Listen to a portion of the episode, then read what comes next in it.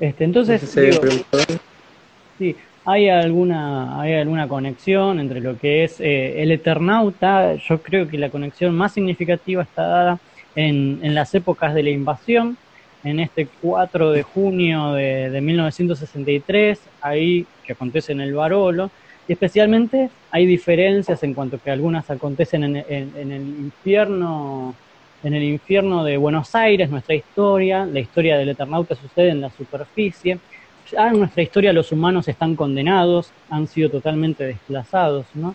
A vivir, eh, la resistencia humana vive en, las alcantarillas, eh, en, en, el Eternauta todavía los humanos están intentando luchar, de hecho termina en Pergamino, ¿no? El Eternauta, eh, Juan Salvo se va a Pergamino, donde hay algún tipo de colonia humana y evitando también la nieve blanca que cae. Eso es algo que también sucede en la invasión a Luanda, ¿no? Hay nieve blanca Ahí es verdad que mencionamos aquellos recursos que utilizaron, digamos, en la, en la historia de Westergel.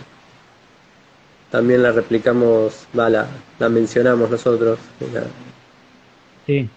Em, Lo que te quiero preguntar es, ¿va a aparecer Juan Salvo en, en las inmundas? No creo. No creo, pero porque, porque ya nuestra historia acontece en un 2054. Es decir, es un, un tiempo muy posterior. Es otra, época.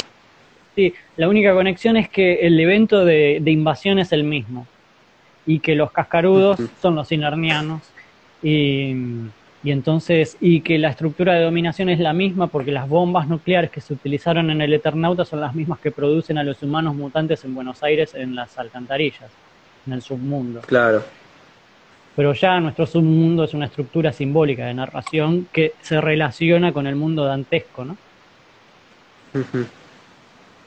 Claro, ahí está.